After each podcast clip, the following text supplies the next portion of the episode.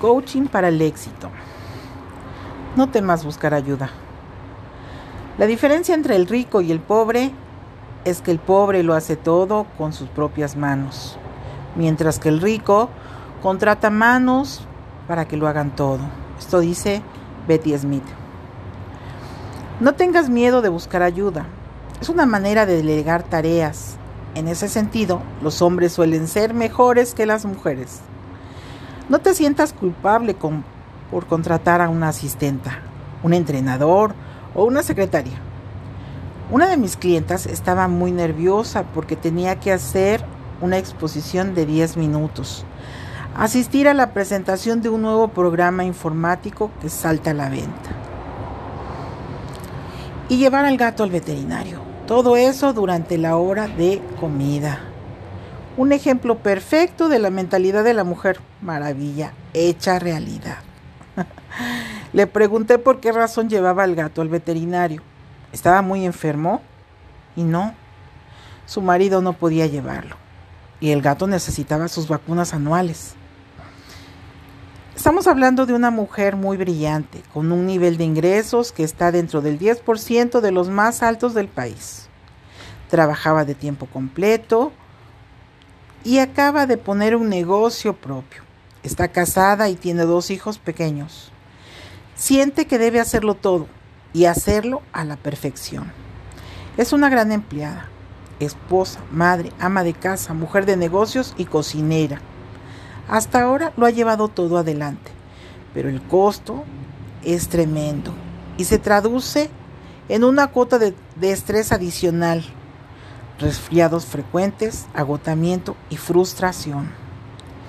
Le pedí que reorganizara su programa de actividades en función de sus necesidades personales y que eliminara 10 cosas que creía que debía llevar a cabo esa semana.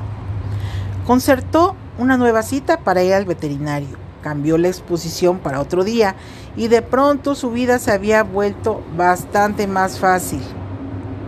Para hacer bien las cosas necesitas el tiempo y el espacio necesarios.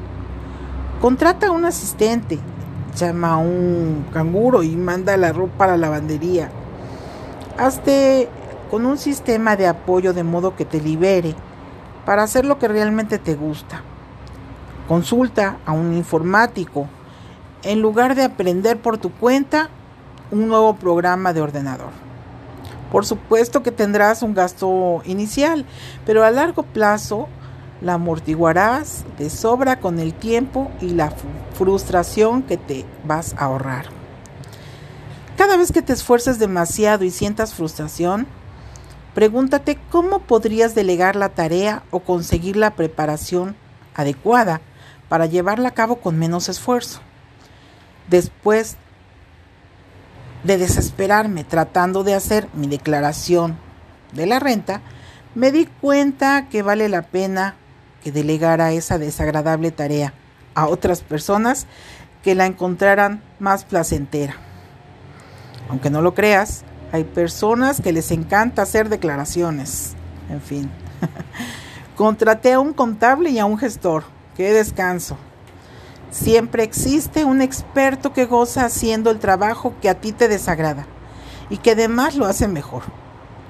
Mi contable adora hacer balances y los hace con entusiasmo. No puedo decir lo mismo con respecto a mí misma.